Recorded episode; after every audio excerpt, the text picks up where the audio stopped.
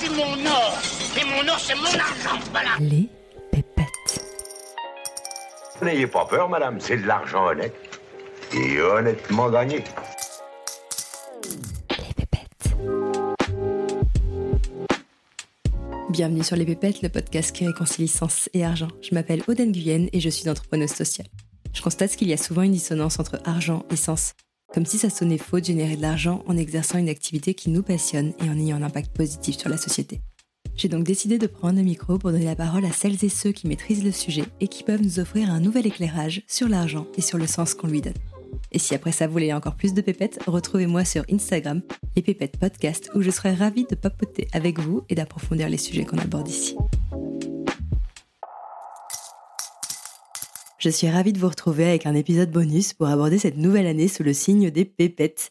Alors oui, aujourd'hui j'avais envie avec mon invité Pierre Guilbeault de prolonger nos échanges parce que j'étais curieuse de connaître sa façon de gérer ses finances sur les plans pro et perso. Dans cette partie bonus, Pierre nous révèle en détail combien il gagne grâce à ses activités d'entrepreneur et de freelance, comment il s'assure que l'argent qu'il génère nourrit ses projets et ses valeurs, dans quelles enveloppes et produits il investit son argent, quels sont les indicateurs clés qu'il regarde pour s'assurer d'avancer dans la bonne direction? Comment il définit ses objectifs financiers? Et pourquoi il s'est fixé de baisser le chiffre d'affaires de sa micro-entreprise en 2024 J'espère que ces réflexions nourriront les vôtres et vous aideront à définir vos propres ambitions financières pour cette nouvelle année. Sans plus tarder, je vous laisse rejoindre la conversation que j'ai eue avec Pierre juste avant les fêtes. Très bonne écoute.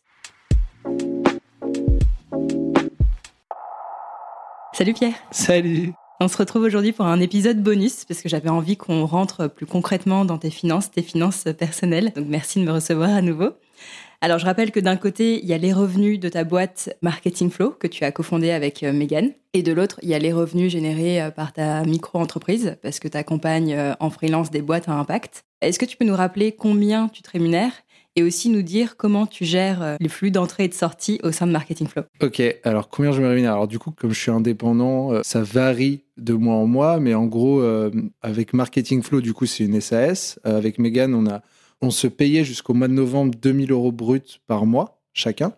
Donc une fois que tu enlèves les charges sociales, patronales, les impôts sur le revenu, etc., moi c'était l'équivalent d'à peu près 1250 euros net d'impôts. Et là du coup, vu qu'on a de la trésor et que l'année s'est plutôt bien passée, on a décidé de passer à 3000 euros bruts par mois. Et donc là, euh, j'ai vu la simulation de ma première fiche de salaire et euh, ça devrait faire à peu près 1850 euros par mois net. Donc tu vois, ça fait plus 600 euros de pouvoir d'achat. Yeah Donc c'est plutôt cool parce que ça, tu vois, par rapport à, un business en freelance, c'est un revenu fixe qui tombe tous les mois, tant qu'il y a de la trésor en banque et que la boîte continue à se développer. Mais c'est assez cool. Bah, en fait, tu as un espèce de, de fondation récurrente qui viennent et après, euh, mon activité de freelance vient s'ajouter là-dessus. Et donc là, ça dépend des mois, mais euh, je sais pas, moi, je vais générer en moyenne, je pense, 6 000 euros hors taxes par mois en freelance. Donc une fois que tu enlèves l'URSSAF à 22%, euh, les impôts sur le revenu, je pense que ça doit faire dans les 4 000 euros net qui se cumulent. Donc c'est assez cool. C'est comme ça que je structure mon activité parce que tu nous avais dit 4000 euros que tu générais via tes activités donc euh, d'accompagnement. Et plus, j'imagine, 2000 euros générés par euh, ouais, c'est ça, 4000 plus 1000. Alors ouais, en gros, moi, je facture 1000 euros hors taxe la journée et 250 euros hors taxe l'heure d'accompagnement. Donc en gros, là, par exemple, j'accompagne Tisu, une boîte qui fait des meubles upcyclés. Et donc en fait, je bosse avec Ludo un jour par semaine. Et donc ça fait que je lui facture en moyenne 4000 euros à la fin de, chaque mois, hors mm. taxe. Ma semaine, pour rappeler, c'est trois jours marketing flow. Et donc mm. ça, aujourd'hui, c'est 1850 euros net par mois. Il me reste deux jours. Donc ces deux jours-là, j'ai un jour avec Tisu, par exemple, en ce moment. Donc là, ça fait 4000 euros hors taxe. Ensuite, il me reste une journée. Donc là, cette journée, je la divise en deux. J'ai une demi-journée où j'ai un autre client qui s'appelle Pimpan. C'est trop cool. Ils font euh, tous les produits un peu d'hygiène du quotidien, mais éco-responsables. Ils ont aussi euh, un magazine qui s'appelle Mission Plancton pour euh, transmettre aux enfants des valeurs d'écologie, etc. Enfin, ils font plein de trucs trop cool. Et du coup, là, je les accompagne sur un projet de lancement de quatre newsletters. Et donc là, c'est pareil, je suis sur le même pricing à 1000 euros hors taxe la journée, sauf que vu que je passe une demi-journée par semaine, ça fait un montant de 500 euros hors taxe par semaine et donc 2000 euros hors taxe. Donc ça s'additionne, ça fait 6000. Et après, peut s'ajouter la newsletter ma newsletter perso. Donc aujourd'hui, j'ai 4000 abonnés et donc je fais un cumul de sponsoring qui va être, tu vois, en mode à la fois je vous mets en avant euh, via des posts LinkedIn, à la fois je vous mets en avant via des encarts en haut de la newsletter, etc. Et ça, pour l'instant, je le faisais payer environ 2000 euros hors taxe par mois. Donc ça peut se cumuler si j'ai un sponsor qui veut m'accompagner sur le long terme avec ces montants-là, etc. Donc, on va dire qu'au max, ça peut monter jusqu'à 8000 euros par mois. Ça dépend, ça, varie, puisque d'un coup, tu peux avoir une mission qui s'arrête avec un client, et puis ça peut peut-être prendre deux, trois semaines, un mois avant de relancer une avec quelqu'un. Euh, le sponsor, il peut s'arrêter. Par exemple, j'ai commencé avec, euh, avec Shine pendant trois mois. Donc, je précise qu'on est au micro. Shine, c'est absolument pas la marque de fringues dégueulasse.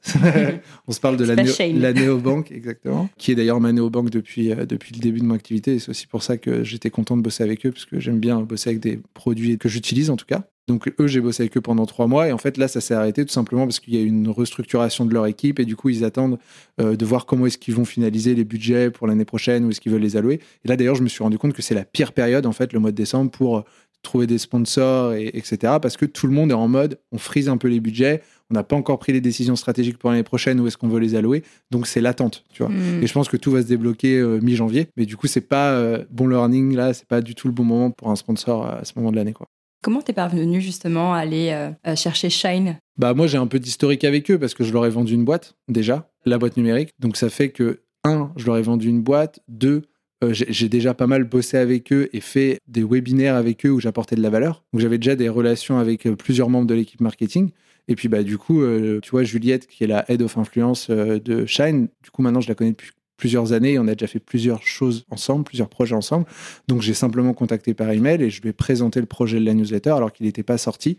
Les ambitions en termes de nombre d'abonnés, d'impressions sur LinkedIn, sur un newsletter, rappel de euh, c'est qui mon audience, euh, mes valeurs, les vôtres, etc. montrer qu'il y a un match.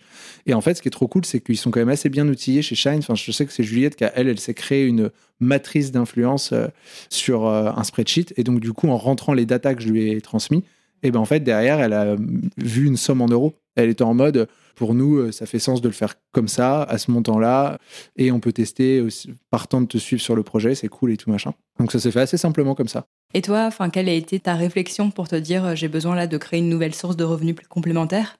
Tu vois, est-ce que c'était un, besoin financier ou est-ce que c'est juste qu'il y avait cette opportunité-là et l'idée de créer ta newsletter te, te plaisait? Comment ça s'est fait? Je pense que c'est une envie qui sommeillait en moi depuis un petit bout de temps. Euh, le fait de euh, raconter des choses et apporter de la valeur. Il y avait, des histoires que j'avais envie de raconter et j'avais l'impression que les réseaux sociaux n'étaient pas les bonnes plateformes pour pouvoir euh, raconter dans les détails avec la forme que je voulais. Parce que malheureusement, aujourd'hui, les réseaux sociaux, c'est la guerre de l'attention. Il faut un hook, il faut être captivant, attractif, machin. Et si tu as envie d'aller un peu plus en profondeur sur certains sujets qui, moi, me tiennent à cœur, sur des réflexions de vie, des choix assez structurants, du dev perso, ce genre de choses, bah, j'ai pas l'impression que ça allait fonctionner et prendre, et donc du coup que j'aurais pas eu euh, le reach que j'aurais aimé avoir, ou en tout cas aussi les retours des personnes. C'est aussi un échange en commentaire des newsletters, etc.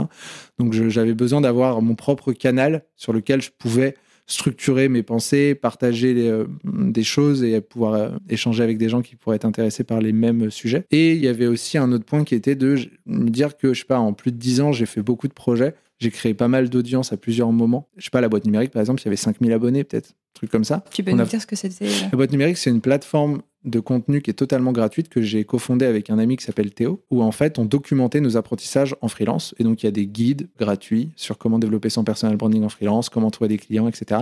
On a même fait des formations vidéo sur comment créer ton site internet de freelance. Et aujourd'hui, je reçois encore des messages deux, trois ans après de personnes qui me disent Je viens de terminer mon site grâce à votre formation, c'est ouf, merci, tu vois. Donc tout ça, c'est gratuit. On a aussi une newsletter. Quand on l'a vendue, bah, les 5000 abonnés, bah, ciao. Et donc, en fait, il faut recommencer à zéro. Alors, tu recommences pas 100% à zéro à recréer ton audience parce que bah, sur LinkedIn, il y a du monde qui te suit, etc. Mais tu vois un peu cette petite frustration de je pense que je vais monter et créer plusieurs projets dans ma vie. Et donc, en fait, à chaque fois, recommencer from scratch, c'est un peu chiant. Il y a une chose qui va pas changer dans tous les projets, c'est Pierre Guilbeault. Et donc, bah, comment est-ce que je fais pour euh, associer euh, une audience à mon nom où je peux raconter des choses à qui, euh, s'il y a des gens qui sont intéressés par suivre, tu vois, euh, mes réflexions, mes apprentissages tout le long de la route, et d'éviter de, recommencer à zéro à chaque fois et de pouvoir l'utiliser en levier si besoin à un moment, si j'ai envie de lancer un truc et que ça peut intéresser des personnes de mon audience. Donc il y avait aussi cette réflexion-là, d'avoir un fil rouge dans mon parcours. Et après, euh, financièrement, si tu veux, c'est se dire, au début, j'y ai même pas du tout pensé. le fait de dire sponsor, machin et tout, je sais pas, ça mm. m'est venu à un moment, je sais pas, peut-être en sortant de la douche, tu vois, un grand classique.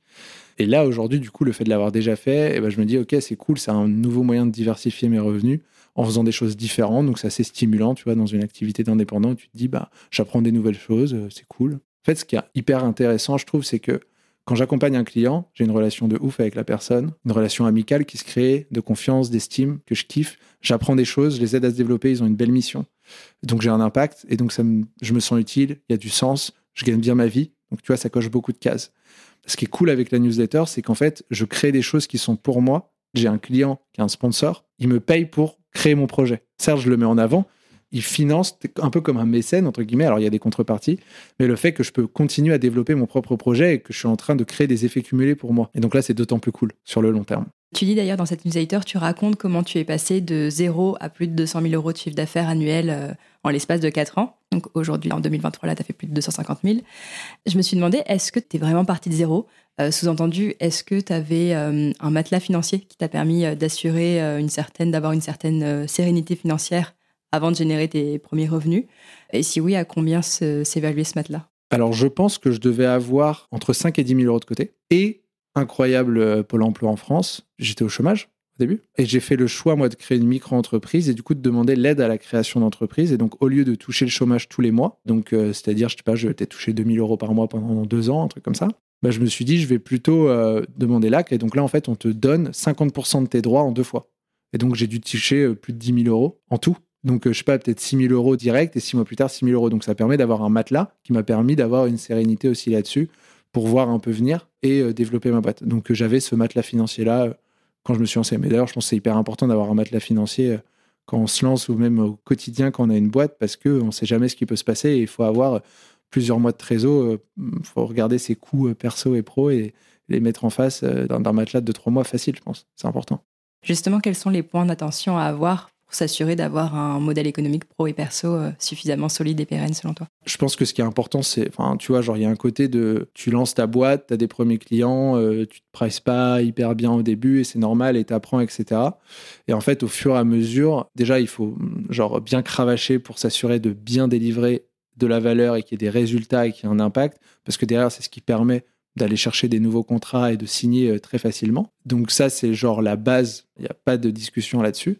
Et après, l'étape d'après, c'est d'être capable justement de prendre la parole, de partager euh, euh, de la valeur, ses résultats, son point de vue sur certains sujets, pour en fait créer une espèce de, entre guillemets, je dirais, audience de personnes qui sont intéressées par ce que tu fais, qui te suivent, ou moi, en fait, c'est comme ça que je fonctionne maintenant. Si par exemple, avec un client, ça s'arrête, parce que tu vois, ça peut s'arrêter au bout de six mois en mode, bah voilà, ils vont recruter un head of marketing en interne, nanana. Moi, ce que je fais, c'est que je contacte les gens de mon réseau avec qui j'ai envie de bosser et je leur dis, écoute, je suis dispo un jour par semaine à tel tarif. Vu où vous en êtes, je pense que ça serait pas mal de mettre ça, ça et ça en place. Si tu veux, je peux le, le faire. Est-ce que ça t'intéresse? Donc en fait, c'est de la prospection, mais à chaud parce qu'en fait, la personne, je la connais. Potentiellement, on s'est déjà fait un call. Potentiellement, on a déjà échangé plusieurs DM. Je vois où ils en sont, etc. Et la personne, elle me suit sur LinkedIn ou via la newsletter maintenant ou autre. Et depuis longtemps, tu vois. Genre, moi, j'ai lancé les petits marketing il y a 4 ans. Euh, il y a beaucoup de gens qui sont passés dessus. Et donc, en fait, ça fait que là, moi, je passe de projet en projet de cette manière-là. Un client me dit, ah bah ok je pense que ça serait je pense qu'on va être bon là on va pouvoir s'arrêter etc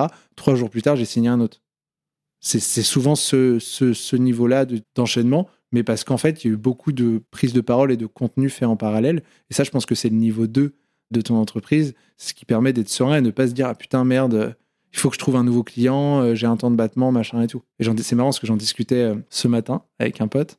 Euh, c'est un peu de choose your hard, tu vois. Est-ce que tu veux que ça soit difficile dans ces moments-là Tu as terminé ta mission et en fait, il faut que tu en trouves une autre et t'en chies un peu, il y a un temps de latence et tu te doutes?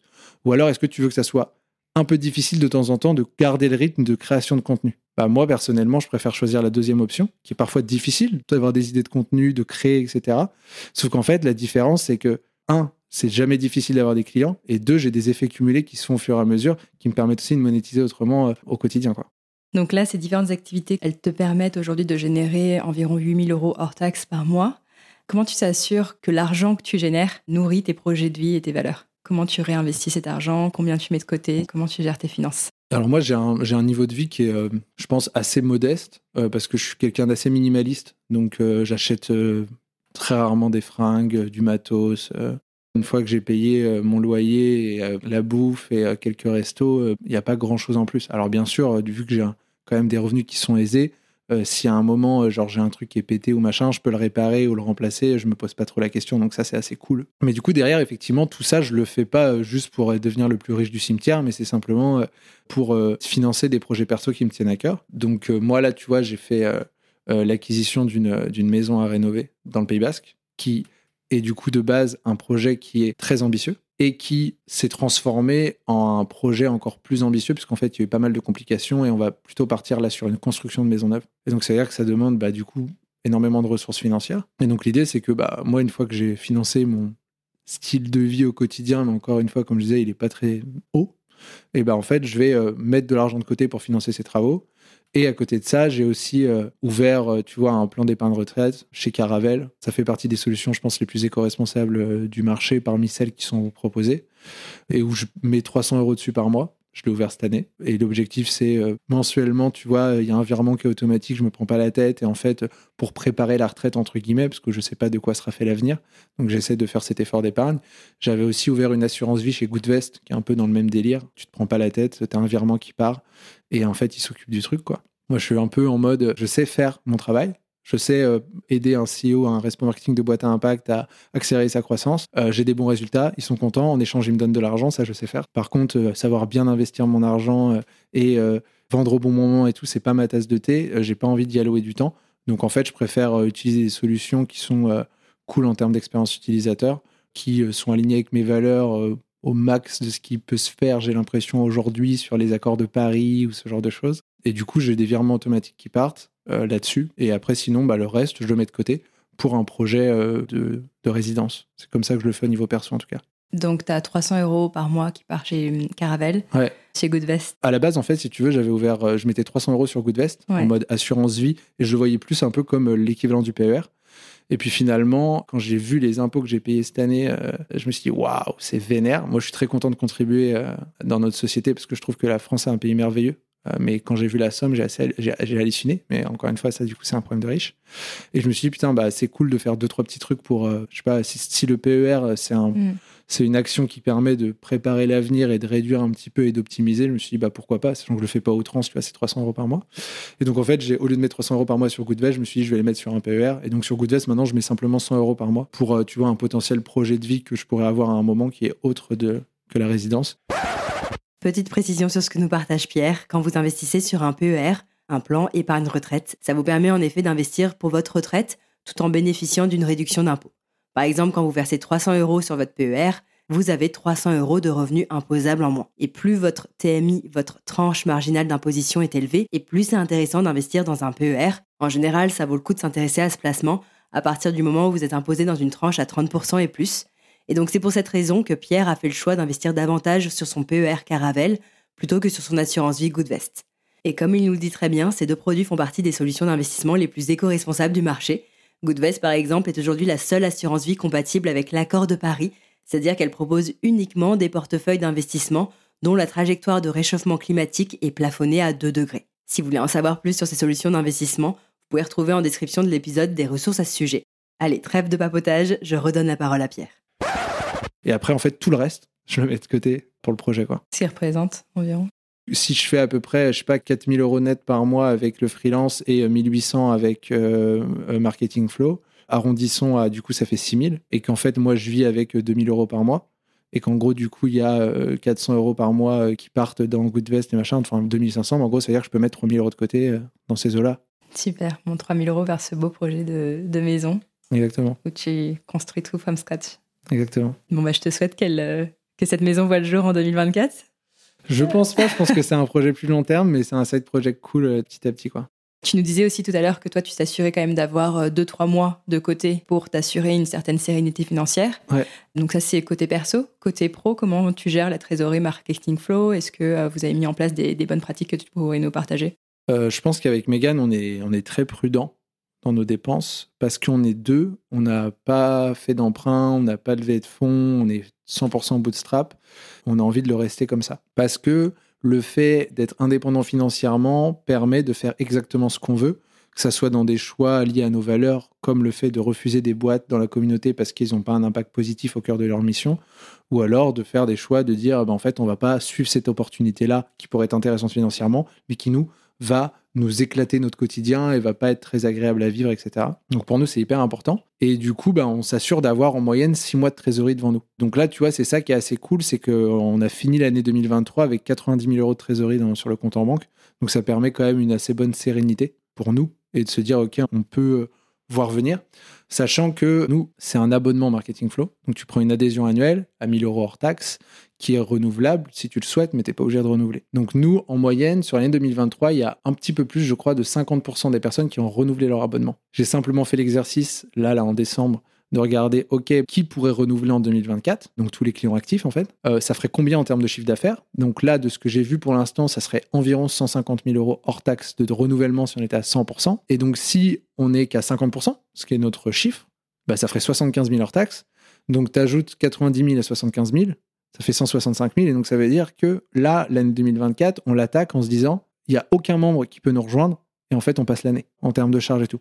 Et donc ça c'est trop cool parce que ça amène une sérénité qui permet de faire les bons choix et faire les choses dans l'ordre et de se plutôt que de se dire putain euh, il faut qu'on fasse de l'acquisition, il faut qu'on accélère, il faut qu'on fasse des ads et tout, se dire eh plus important, c'est la satisfaction de nos membres. Alors là, du coup, tu vois, le projet du premier trimestre, c'est la version 3 de la plateforme de Marketing Flow. Donc, Megan, ça fait à peu près 2-3 mois qu'elle bosse dessus sur comment est-ce qu'on fait pour améliorer l'expérience utilisateur. Elle a déjà envoyé des sondages aux membres, elle a déjà fait des ateliers en visio pour comprendre qu'est-ce qui pourrait être amélioré, qu'est-ce qu'on peut faire, etc. Elle, elle bosse au quotidien là-dessus et en fait, c'est le focus. Et du coup, euh, se dire, on va améliorer l'expérience plutôt que de se dire comment est-ce qu'on fait pour mettre plein de leviers d'acquisition. Parce qu'on a cette sérénité financière. Donc, ça nous permet de faire des choix qui sont cool. Pour nous, ça, c'est super important. Et on parlait tout à l'heure d'investissement, je pense que c'est peut-être cool aussi de partager ça. Avec Marketing Flow, avec Megan, on a décidé depuis day one d'investir 10% de notre chiffre d'affaires annuel dans des entreprises à impact positif. Donc en fait, on tire le trait à la fin de chaque année. Par exemple, en 2021, on a fait 64 000 euros hors taxe de chiffre d'affaires. Donc 10%, 6 400 euros. Et donc ça fait qu'en 2022, on a investi 6 400. Donc on l'a séparé en trois investissements. On a mis 2 000 euros et quelques du coup euh, chez euh, Kipli, qui est du mobilier éco-responsable, Bio Demain, qui aide les agriculteurs à faire de la transition vers le bio en vendant des produits presque bio, Bio Burger, chaîne de burgers bio avec pas mal d'offres végétales, 2000 euros. Donc ça, c'était en 2022. En 2022, on a fait 141 000, je crois, de CA hors taxe. Donc ça fait 14 000 euros à investir cette année, ce qu'on a fait. Donc on a mis 4500 euh, euros chez Tolv. Ils vont passer en électrique un parc de voitures, notamment en B2B. Donc en fait, au lieu d'avoir plein de Renault Trafic à l'essence, ben, en fait, ils les passent en électrique. Donc c'est du rétrofit. Donc ça, c'est cool. On a mis 4500 euh, chez Usage, qui permet de faire de la logistique sur les contenants en verre, donc pour pouvoir euh, réutiliser en fait les contenants plutôt que d'avoir du packaging. Et là, le dernier, euh, on va mettre à peu près 5100 euros, je crois. Ça va être chez Murphy, donc qui font du reconditionnement et de la réparation d'appareils électroménagers. Et là, ce qui est trop cool, c'est que pour une première, on a fait voter les membres de la communauté Marketing Flow. Donc on leur a envoyé un email, on leur a dit voici euh, les investissements possibles qu'on a sélectionnés sur Lita, parce que nous, tous les investissements, on le fait sur la plateforme Lita, parce qu'en fait, Lita, ils sont membres de Marketing Flow depuis Day One, on les kiffe on aime bien euh, ce qu'ils font. Et en fait, c'est un engagement qu'on a fait, qu'on a pris au prix d'eux depuis le début. Et du coup, on, s'engage et on le fait. Et donc là, les membres ont voté à 75%, je crois, un truc comme ça, 70% pour Murphy, en expliquant pourquoi c'était important de choisir eux. du coup, on le fait en co-construction avec les membres. Et honnêtement, ce qu'on fait là, c'est important pour nous, puisque ça fait partie de notre mission d'accélérer la transition écologique et sociale, faire en sorte que ces boîtes soient la norme. Est-ce que c'est smart? Aucune idée. Est-ce que c'est un truc bien à faire? J'en sais rien. Est-ce qu'on fait les bons investissements? J'en sais rien. C'est juste qu'avec Megan, c'est important pour nous. Et comme je disais, vu qu'on est indépendant financièrement et indépendant tout court, et eh ben en fait, on peut se permettre de faire les idées qu'on a en tête. Et donc pour nous, c'est un engagement cool qu'on fait. Et aujourd'hui, on est hyper heureux de le faire en plus avec les membres de la communauté. Donc voilà, c'est simplement dans le côté investissement. Et c'est la SAS qui investit.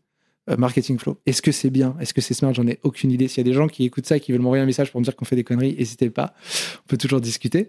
Euh, mais juste, en fait, on a l'idée, on le fait, tu vois. on, on, se dit pas, genre, qu'est-ce qu'il faut faire? On se dit juste, nous, qu'est-ce qu'on a envie pour nous et on le fait. Voilà, tout simplement. Trop bien. En tout cas, vous créez une belle euh, dynamique et un beau cercle vertueux. On essaye. Est-ce que hum, l'évolution de ton chiffre d'affaires, ça fait partie des indicateurs que tu regardes euh, et que tu suis régulièrement? Et si oui, est-ce qu'il y a aussi d'autres indicateurs clés comme ça que tu regardes avec attention pour euh, t'assurer que tu avances dans la bonne direction? Clairement, le, chiffre d'affaires, ça fait partie des indicateurs euh, clés, je pense, de toute boîte, parce que, bah, en fait, sans argent, malheureusement, on peut pas faire tourner les choses. Il y a le, taux de renouvellement aussi. Tu vois, typiquement, le premier semestre 2023, c'était assez chaud parce que, en fait, il y a eu vraiment l'inflation en pleine poire. Il y a eu pas mal de sujets où toutes les personnes, je pense, qui bossaient dans les domaines de l'impact l'ont vu autour d'eux plein de boîtes qui tombaient comme des mouches. quoi. C'était assez triste à voir. Plein de gens qui ont monté des boîtes pendant plusieurs années ou alors qui venaient de se lancer, mais juste en fait, euh, bah, c'est trop compliqué, qui mettaient la clé sous la porte. Donc ça, ça veut dire que si ça fait partie de tes membres, bah, en fait, ils renouvellent pas leur abonnement. Ou alors, bah, ça fait aussi moins de monde. En fait, qu'est-ce que tu cut en premier dans les budgets Le marketing et le réseau et le machin, ce que nous on propose. Et donc du coup, on a fait aussi moins de personnes qui s'abonnent. Donc là, c'est des choses où tu es en mode, OK, là, euh, il va falloir qu'on change notre plan d'action, qu'on réfléchisse à comment faire des choses différemment pour avoir des résultats différents. Parce qu'à ce rythme-là, potentiellement, on peut mettre la boîte en danger.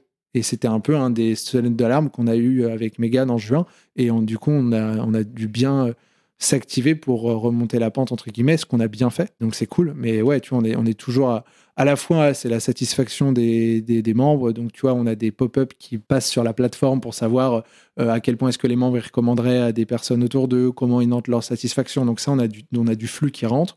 Moi, je suis quand même en discussion avec les membres de la communauté au quotidien. Genre, il n'y a pas un jour qui se passe sans que je parle pas à 3-4 membres. Ça me permet de, à la fois de filer des coups de main, d'aider, mais aussi d'avoir la température, comment ça se passe, etc. Euh, donc, c'est assez cool. Et puis après, bah, il y a le renouvellement, le chiffre d'affaires, l'engagement dans la communauté. Tu vois, est-ce que les gens sont contents contribuer, d'engager, etc. Donc, c'est des choses qu'on check assez souvent. Là, tu me parlais d'indicateurs chiffrés. Est-ce que toi, dans ton quotidien, il y a des indicateurs clés que tu regardes vraiment euh, avec attention pour euh, t'assurer aussi euh, de, maintenir un quotidien épanouissant, en plus d'atteindre tes ambitions financières? Clairement, c'est mon niveau d'énergie. Est-ce que j'ai de la friction à mettre à une tâche ou pas? Il y a des fois, tu as juste la flemme de t'y mettre. Donc en fait, si tu as trop la flemme, euh, bah, un, est-ce que c'est que tu pas assez bien dormi? Euh, Est-ce que juste, en fait, ce genre de tâche, c'est pas ta zone de génie et du coup, bah, ça serait mieux de la déléguer ou euh, de pas le faire ou de faire autre chose? Donc je pense que c'est vachement mon niveau d'énergie, d'enthousiasme et oui, le, fait de, procrastiner ou pas. Quoi. Et ça, c'est un peu des petites sonnettes d'alarme. En mmh. mode, il y a peut-être des choses à changer. Justement, une auditrice me demandait comment tu arrives à, à dépasser ta procrastination quand elle pointe le bout de son nez? Il y a deux choses, je pense que genre, il y a cette phrase que, que je trouve hyper forte qui dit euh, The magic you are looking for is in the work you are avoiding. Et donc du coup, le fait de se dire euh, Ok, euh, j'aimerais avoir des résultats, j'aimerais avoir des trucs, mais en fait, au fond de toi, tu sais ce qu'il faut faire, il faut juste le faire. Qu'est-ce qui se passe quand tu es dans cette phase-là? C'est qu'en fait, c'est dur. Parce qu'en fait, t'as pas tes résultats. Et donc, il y a un peu un côté choose your fucking hard, tu vois. Est-ce que tu préfères que ça soit dur parce que tu le fais? Ou après, est-ce que tu préfères que ça soit dur parce que t'as pas les résultats que tu aimerais avoir? Moi, personnellement, je préfère que ça soit dur et que je le fasse. Et que les résultats, ils arrivent. Ça, c'est une des manières de réfléchir. Et après, pour le, fait de procrastiner, bah, pour moi, c'est aussi des engagements à, avoir avec d'autres personnes. Donc, par exemple, quand tu as un sponsor sur ta newsletter qui paye et que tu dois la shipper à vendredi à 11h, bah, tu la ships le vendredi à 11h. Si tu as ton audience de 4000 personnes qui attend vendredi à 11h, tu la ships le vendredi à 11h, mais de temps en temps, tu pourrais dire oh, je le repousse à vendredi, ils vont pas m'en vouloir. Avec Marketing Flow, avec Megan, quand on se fait un call et je lui dis je m'occupe de ça, je le fais. Il y a zéro pression entre nous deux, mais c'est un engagement moral. Je suis quelqu'un de fiable, je le fais. Donc euh, le fait d'avoir un buddy de responsabilité euh, sur euh, des deadlines ou des choses à livrer, je trouve que ça aide parce qu'en fait, sans deadline, sans pression positive entre guillemets sociale, morale, bah, c'est très difficile en fait. donc moi, c'est un peu comme ça que je fonctionne. Je pense que tu arrives vraiment à bien te créer tes conditions dans lesquels où tu n'as pas d'autre choix que de réussir et d'avancer. Tu peux t'engager publiquement via ta newsletter ou auprès de ton partenaire de responsabilité, disons. Elle me demandait aussi, euh, cette auditrice euh, qui m'a posé quelques questions, elle me, disait, euh, tu disais dans, lors de notre dernier échange que tu te convoquais régulièrement. Comment tu t'y prends pour euh, créer ces moments de, réflexion, de bilan face à toi-même Quelle forme ça prend concrètement? Je pense que c'est des moments où je suis seul. Typiquement le samedi matin, quand je me lève euh, plutôt que ma femme et que du coup euh, je suis tranquille, je sais pas, je vais ouvrir une BD ou je vais me faire un petit déj ou un truc comme ça et j'ai une heure, deux heures. Et donc en fait, qu'est-ce qui se passe pendant une heure, deux heures? Ton cerveau il fonctionne, tu réfléchis, j'essaie vachement de conscientiser comment je me sens, mes émotions, etc., mes ressentis. Bah, j'essaie d'en tirer certaines compréhensions, conclusions et tout. Donc ça peut être des moments comme ça où je suis solo, ou alors des moments où je vais balader aussi solo. Tu peux écouter un podcast, tu peux écouter de la musique, mais tu peux aussi écouter tes pensées. Et en fait, quand tu écoutes tes pensées et tes ressentis, tu dis, OK, pourquoi je ressens ça? OK, il y a un pattern, ça revient. OK, pourquoi? Et du coup, c'est plus de cette manière-là. Donc c'est des moments de solitude dans lesquels j'écoute mes pensées. Et du coup, j'essaie de réfléchir. Pourquoi je me sens comme ça? Est-ce qu'il y a des choses à changer? Est-ce qu'il y a des choses qui sont bien, etc. Le surf, j'imagine, fait partie aussi de ces activités ou... Ouais, le surf, euh, ça aide à clarifier l'esprit, mais en vrai, euh, quand je surfe, euh, là, c'est vraiment un moment où je suis en full déconnexion parce que tu es un peu en harmonie avec la nature. Puis il y a des fois, tu vois, tu as des vagues qui arrivent. Tu es plutôt en mode, ok, je suis concentré, je suis focus, je suis dans le moment présent, je suis en train de vivre le truc versus je suis en train de penser à d'autres choses pas de carnet, pas de stylo, euh, t'es vraiment euh, juste toi et tes pensées. J'ai mes notes, euh, j'ai mes notes sur mon téléphone où ça peut m'arriver de noter quelques petits trucs, quelques mots clés. Et d'ailleurs, des fois, c'est des conscientisations qui peuvent se transformer en contenu, post LinkedIn, newsletter, etc. Mais ouais, ça va plus être les notes dans le téléphone si je ressens le besoin. Dernière chose, est-ce que tu as envie de, t'engager, donc de nous annoncer publiquement quels sont les objectifs que tu te fixes pour cette nouvelle année? Pour se fixer des objectifs, je pense qu'il faut toujours commencer par le bilan pour faire un point de ce qui s'est passé. Donc en fait, là, ce que j'ai fait pour le structurer, c'est que je l'ai fait sur euh, tous mes projets ou les choses, les piliers importants. Donc en gros, il y a euh, le bilan de ma micro-entreprise, le bilan de ma newsletter perso, le bilan de marketing flow, le bilan de mon bien-être, de mon rythme, de mes finances perso, de mes projets perso. Et je pense qu'il doit y en avoir un ou deux autres. Et donc à chaque fois, je suis en mode, bah, c'était ça les objectifs que je m'étais fixés. Voici le bilan, voici ma réflexion. Et des fois, par exemple, la newsletter, il n'y avait pas d'objectif parce que je savais pas que j'allais la lancer.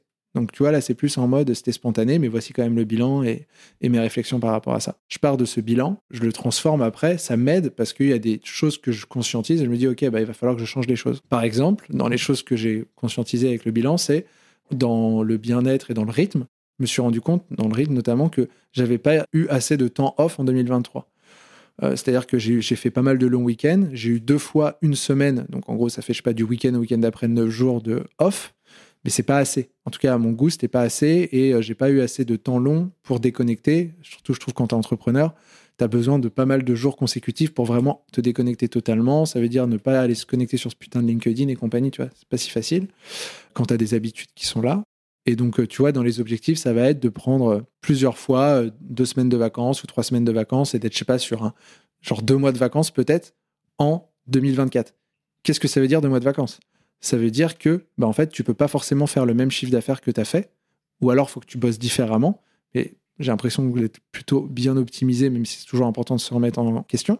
Mais tu vois, par exemple, là, euh, sur mon bilan, euh, avec ma micro-entreprise cette année, j'ai fait 103 000 euros de chiffre d'affaires hors taxe. Et ben, je pense que je vais me fixer pour la micro-entreprise l'année prochaine de simplement, même si c'est déjà bien, faire le plafond de la micro-entreprise, c'est-à-dire 77 000. D'être entre 70 et 77 000. Et ça sera très bien. Ça part toujours d'un projet et d'un besoin perso.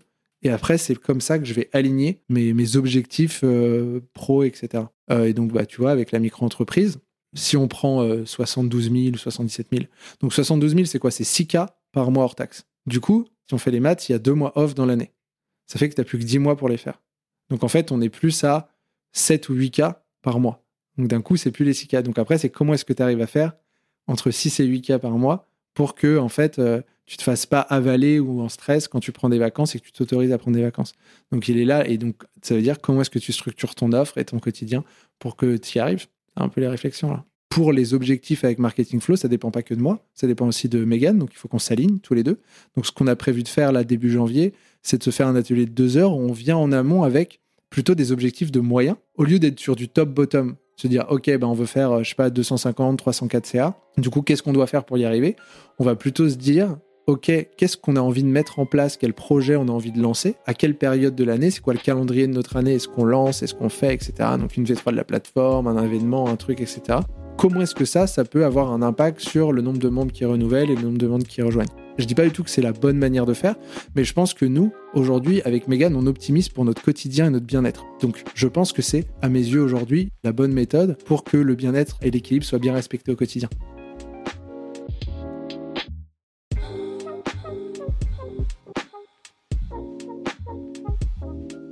Un grand merci à Pierre de nous avoir partagé son mode de fonctionnement pour aligner ses finances avec ses projets et ses besoins. Quand la plupart des entrepreneurs se concentrent essentiellement sur la croissance de leur chiffre d'affaires d'une année sur l'autre, Pierre, lui, s'assure de satisfaire avant tout ce qui compte le plus pour lui, son bien-être, son épanouissement, la relation avec son associé et ce qui compose son quotidien. Quitte à avoir pour objectif en 2024 de baisser son chiffre d'affaires pour prévoir davantage de vacances et de périodes durant lesquelles il pourra se ressourcer, ce que je retiens chez Pierre, c'est sa capacité à toujours partir de ce qu'il a envie de faire, que ce soit financer des projets personnels qui lui tiennent à cœur ou financer des entreprises alignées avec ses valeurs. Et à partir de là, il s'assure que ses ambitions financières, de même que ses investissements, épousent ses envies pro et perso. Et vous, quelles sont vos envies et vos projets pour cette nouvelle année? Et quelles résolutions pourriez-vous prendre pour aligner au mieux vos finances avec vos aspirations, vos convictions et vos besoins? Pour moi, c'est essentiel de se poser ces questions pour prendre du recul sur la manière dont on gagne, dont on dépense et dont on investit son argent. De mon côté, l'une de mes bonnes résolutions cette année, c'est d'apprendre à donner davantage. J'ai été profondément inspirée par la générosité de Pierre, qui cherche avant tout à rendre service, aussi bien sur le plan professionnel que sur le plan personnel. Et c'est ce qui lui permet, je pense, de s'entourer de personnes exceptionnelles. Sur ce, je vous souhaite une très belle année 2024, qu'elle soit riche en rencontres et en pépettes. On se retrouve mardi dans deux semaines avec un nouvel épisode. Et d'ici là, je vous souhaite de remettre du sens dans vos finances.